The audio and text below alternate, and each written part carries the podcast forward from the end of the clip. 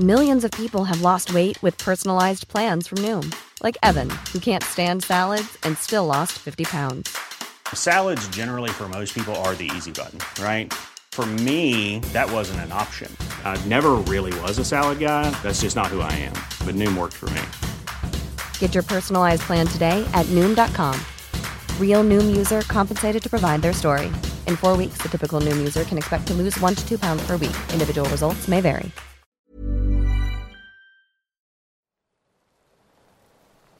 Bienvenidos a Voces del Abismo, el lugar donde encontrarás experiencias paranormales ocurridas a personas como tú y leyendas del folclore que There's never been a faster or easier way to start your weight loss journey than with PlushCare. PlushCare accepts most insurance plans and gives you online access to board-certified physicians who can prescribe FDA-approved weight loss medications like Wigovi and Zepbound for those who qualify. Take charge of your health and speak with a board-certified physician about a weight loss plan that's right for you. Get started today at plushcare.com slash weight loss. That's plushcare.com slash weight loss. plushcare.com slash weight loss. If you're looking for plump lips that last, you need to know about Juvederm lip fillers. With Juvederm Volbella XC and Juvederm Ultra XC, your lip look, whether it's subtle or bold, can last up to one full year with optimal treatment and no additional maintenance. Find a licensed specialist and see if it's right for you at juvederm.com today. That's J U V E D E R M.com. Add fullness to lips in adults over 21 with Juvederm Volbella XC or Juvederm Ultra XC. Do not use if you have severe allergies or a history of severe allergic reactions, or if you're allergic to lidocaine or the proteins used in Juvederm. Tell your doctor if you have a history of scarring or taking medicines that decrease the body's immune response or that can prolong bleeding. Common side effects include injection site redness, swelling, pain, tenderness, firmness, lumps, bumps, bruising, discoloration, or itching. As with all fillers, there's a rare risk of unintentional injection into a blood vessel, which can cause vision abnormalities, blindness, stroke, temporary scabs, or scarring. For full important safety information, visit juvederm.com. estoy seguro no te dejarán dormir. Comunidad, recuerden que pueden enviar su relato al correo oficial del canal o bien por mensaje en la página de Facebook. También los invito a seguirnos en todas las redes sociales. Todos los enlaces se encuentran en la descripción. Su apoyo es muy importante. Sin más que decir, disfruten los siguientes relatos.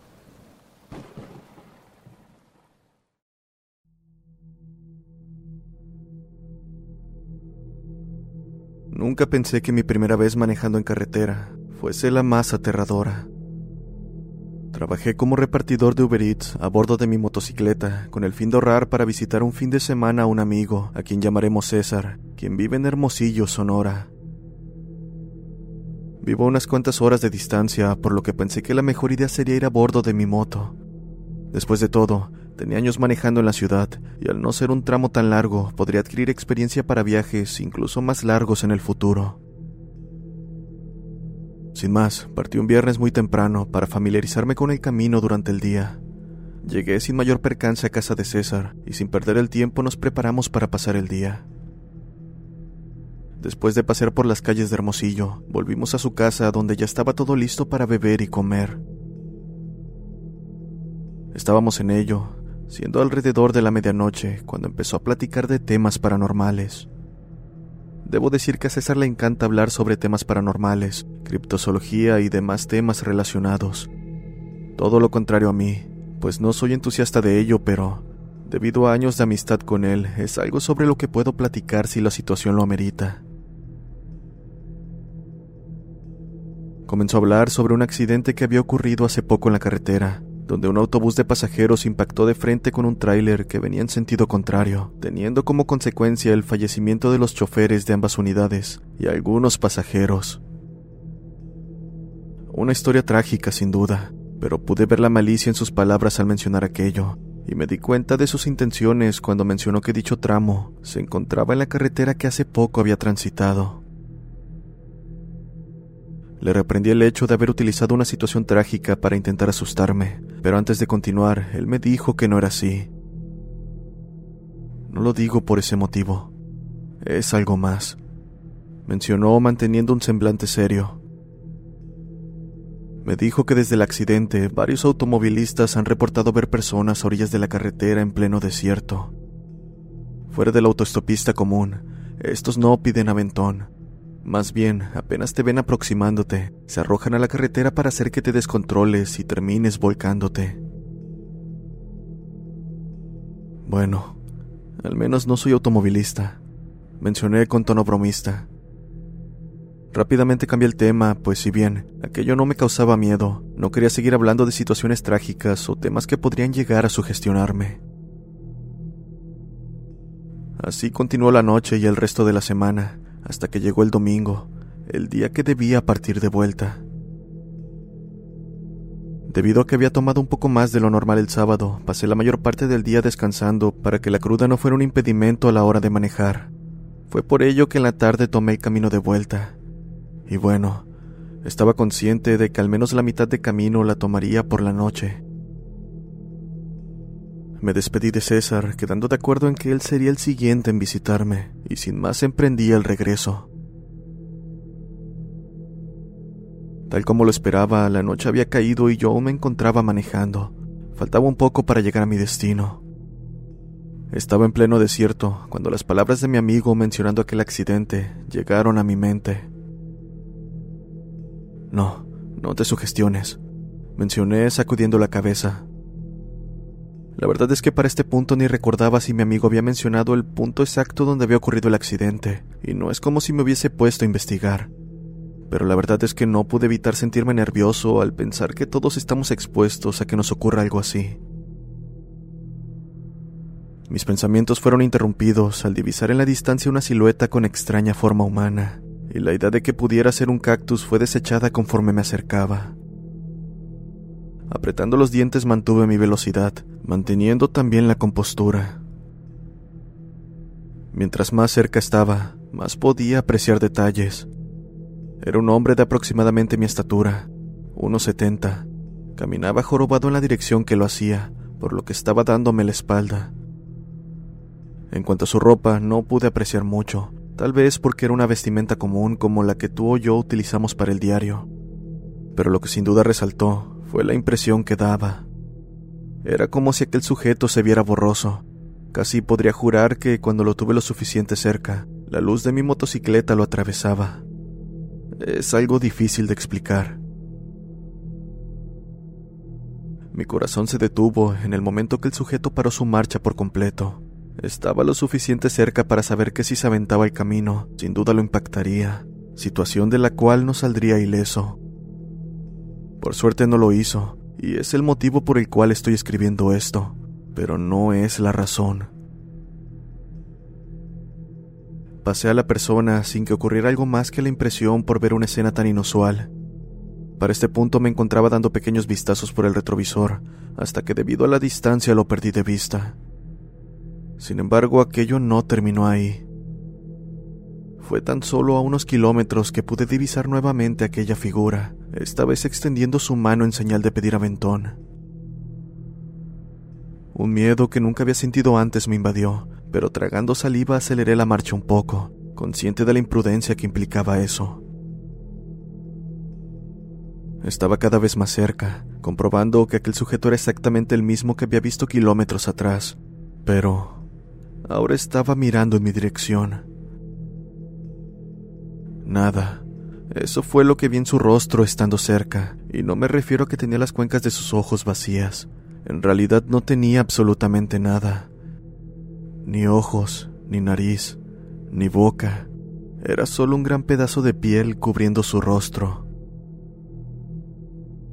Lo único que que hacer fue cambiarme rápidamente de carril para evitar que aquella cosa se arrojara a la carretera, haciendo que me impactara. Para mi suerte no fue así, pero no pude sentir alivio al percatarme de que apenas si lo pasé, un peso hizo que la moto se descontrolara al punto de creer que perdería el control. Como pude me reincorporé sintiendo como cada uno de mis vellos se erizaban.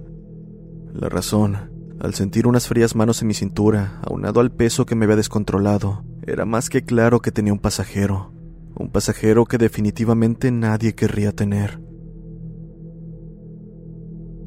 Manejaba con el miedo a tope, pensando que en cualquier momento perdería el control, mientras escuchaba cómo aquel ser mencionaba palabras que no podía reconocer, más allá de murmullos debido al casco y la velocidad. Pero la verdad es que no importaba prestar atención. Continuó así durante el kilómetro más largo de mi vida, casi llegando a mi destino donde sin más dejé de sentir la pesadez en mi motocicleta y el toque frío en mi cintura. Me paré en la primera gasolinera donde bajé con el corazón latiendo rápido y sudando frío.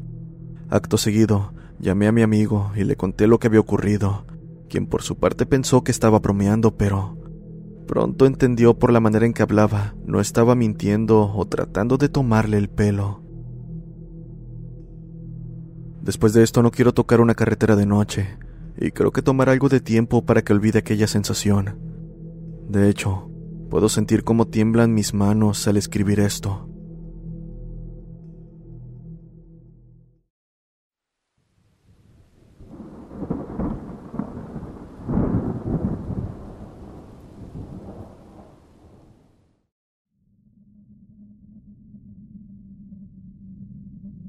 Buenas noches. Llevo rato escuchando tus relatos desde Spotify y ahora me he tomado el tiempo para hablarles sobre algo que nos pasó a mi hermano y a mí.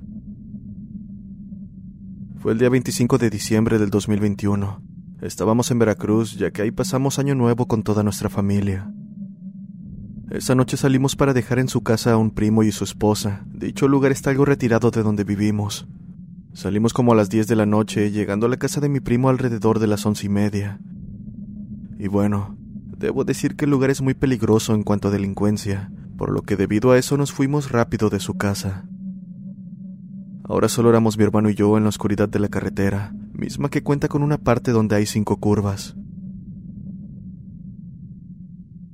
Cuando pasamos por dicho tramo, vimos a unos niños jugando en medio de la carretera. A esto, mi hermano accionó el claxon, a lo que los niños solo giraron su cabeza hacia donde nosotros estábamos, mientras se orillaban hacia un árbol. Como que es muy tarde para que esos niños anden solos en la carretera, ¿no? Mencionó mi hermano mayor a lo que yo le respondí. Y lo peor es que no hay ninguna casa cerca. ¿Te diste cuenta? Sin más, seguimos nuestro camino como estaba previsto, pero no pasamos ni dos curvas cuando los volvimos a ver. Y no es que fueran otras personas, eran los mismos infantes que metros atrás habíamos visto. Misma ropa, mismo número. Mi hermano les volvió a tocar el claxon, pero esta vez los niños ya no hicieron nada. Solo se quedaron quietos en medio del camino. Lo único que pudo hacer mi hermano fue frenar de golpe, quedando solo cinco metros de ellos, quienes por su parte siguieron ignorándonos. Simplemente comenzaron a caminar hasta que desaparecieron en la oscuridad de la noche. Asustados, no nos quedó de otra más que seguir nuestro trayecto. Al día siguiente contamos lo sucedido a un primo, quien mencionó que lo más seguro es que nos habíamos topado con el espíritu de unos infantes, cosa no muy rara por aquel lugar.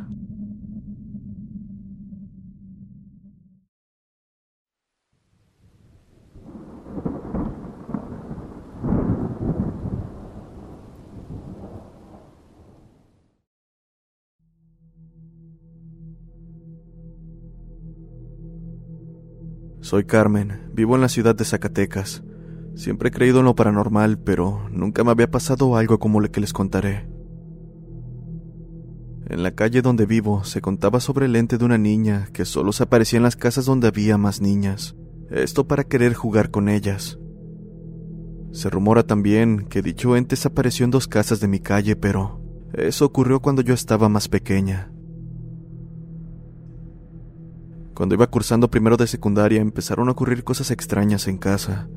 Se escuchaban por las noches pasos ligeros en las escaleras y empezamos a notar que se movían cosas del lugar.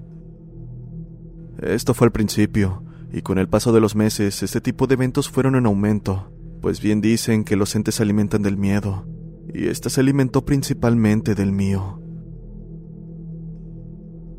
Fue meses después que ocurrió algo más fuerte que los pasos o el cambio de lugar de las cosas. Fue mientras estaba platicando con unas amigas en la madrugada. Era como la una cuando me abrieron la puerta de mi habitación.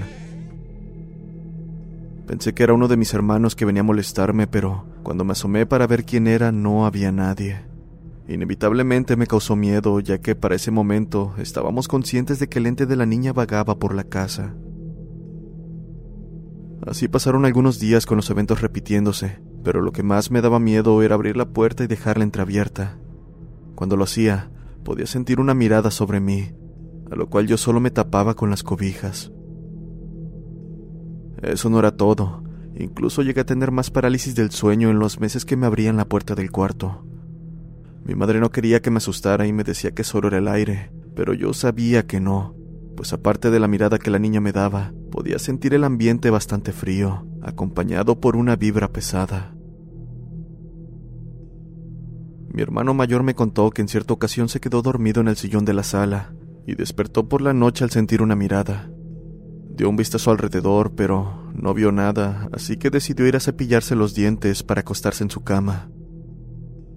Fue cuando iba entrando a su cuarto que cerró la puerta volteando hacia atrás y pudo ver a una niña parada al lado del sillón, viéndolo fijamente. Si bien sintió miedo, sin mencionar palabras se dispuso a dormir. Antes de proseguir con el relato, quiero aclarar algo. Mi familia materna es de un pueblo retirado de la ciudad. En esta hay pocas personas que saben curar con hierbas curativas, o también personas que te dicen lo que te puede pasar, te está pasando o te ha pasado años atrás. No sabría cómo explicar cómo es que lo hacen, pero son personas que poseen un don para saber sobre tu vida. No sé cómo se les llama, pero mi prima es una de ellas. Cuando empezaron a ocurrir estos eventos en mi casa le contamos a ella, con esperanza de que nos dijera algo sobre el ente de esta pequeña. Por su parte, ella mencionó que esa niña quería jugar con nosotros y que nos veía como su familia. Aquello me dejó con la sangre helada, más aún ante la idea de que un ser que ni siquiera vive te vea y te sienta de esa manera. Si bien al parecer no quería hacernos daño, aquello no dejaba de causarme miedo. Nos explicó además la razón por la que mi hermano vio a la niña y no se asustó tanto como yo.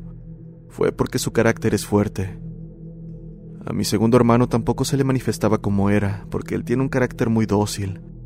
Y a mí tampoco se me presentó como a mi hermano mayor, ya que mi carácter no es muy fuerte, pero tampoco es muy dócil, por lo que aún así me llegaba a asustar, y era lo que la niña no quería, ya que si me asustaba de más le tendría aún más miedo, y ella no quería ser mala para poder seguir estando conmigo, ya que si se hacía mala con las vibras que podía agarrar de las emociones, se tendría que ir para no hacernos daño.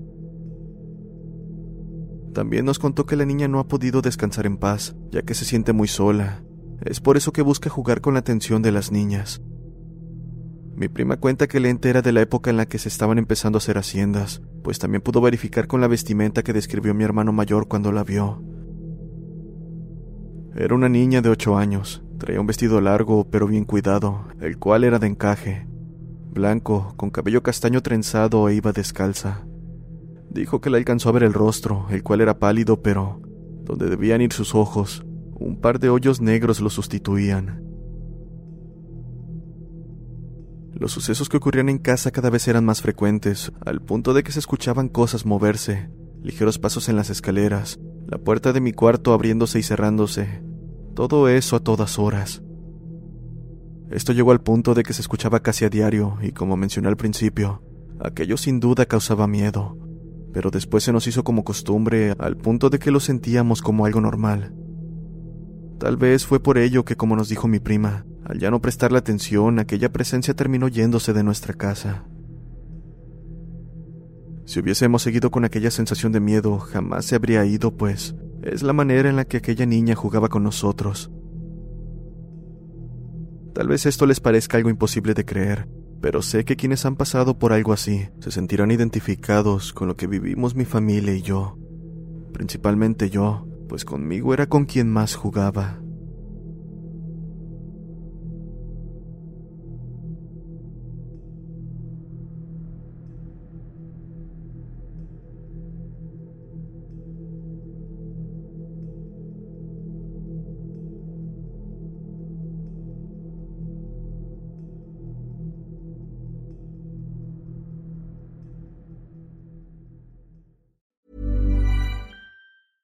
Hey, folks, I'm Mark Marin from the WTF Podcast, and this episode is brought to you by Kleenex Ultra Soft Tissues, your ally to help tackle your allergy symptoms this season. I love the change of seasons, but nobody loves pollen and all those other things floating in the air that make you sneeze during this nice weather. Kleenex Ultra Soft Tissues are hypoallergenic and allergist approved, so fight back against watery eyes and runny noses without worrying about irritating your skin. For this allergy season, grab Kleenex and face allergies head on.